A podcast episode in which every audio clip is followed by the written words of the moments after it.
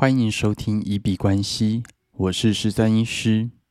你相信白手起家是有可能的吗？你相信一般人也能致富吗？欢迎回到九十天赚一千万系列企划实进记录，在这里会分享每天的进度跟体悟。那今天依然是在诊所工作的一天，不过其实已经大概两个礼拜没有去上诊了。还是以家里面的创业跟交易为主。不过今天在诊所排了两个诊之后，基本上今天就除了看一下广告的数据之外，在创业的部分就没有什么太大的推进。那主要就是今天就是在赚取本业收入了。那在昨天的节目里面有提到不离职创业的概念。那当你的资金还不雄厚的时候，或者是在你在营营运新的企业，但是你还没有办法保证你的生活质量的时候，其实有一个啊，就是有一个本业的收入，对你来说还是蛮不错的，会让你更有底气的去做很多企业上面的尝试，因为你知道，就算失败了，下个月还是有一笔固定的收入会进来。那像我现在的状况，就比较是偏不离职创业。主要心力放在创业跟交易，然后但是啊每个月还是固定会去处理几个病人，然后就是有固定的收入。但是啊，昨天有听众提到，就是它的重点基本上还是会放在是你要建立一个属于你自己的企业。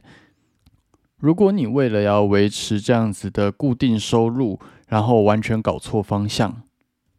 以八二法则来说，放了八成的心力在就是诊所的收入上面的话，那基本上你这一辈子还是可能很难往下一个财富的层级去做前进。你可以不离职创业，但是你要记得你的初衷是要拥有一个自己的事业。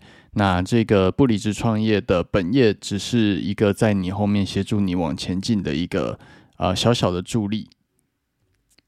它并不是最主要的，这一点还是要时常去提醒自己，不然很容易就会因为呃有一个本业收入很安逸，然后就觉得好像当个上班族也不错，那就继续呃留在 employee 那个雇员的这样子的阶段。那今天是九月的第一天，已经啊自从八月结束了之后呢，二零二三年已经度过了三分之二。想问问大家，目前的目标完成率都还好吗？也提醒大家，莫忘初衷，就是还是要时刻回去检视自己的年度目标，才比较不会在越靠近年底的时候越走越啊那个偏的越远。那啊，最后就是台北在这个周末好像又有台风，而且这个台风有可能会触路。所以，如果要外出的朋友，还是稍微小心一下。那最后就是在九月的一开始，刚好两个我们之前节目有推过的活动啊，在今年又重新的展开了。首先是呃，小米最近不知道为什么大打折，九月九它有一个九九购物节之类的吧，反正最近好像每个月都有购物节，就是稍微注意一下而已。那但是。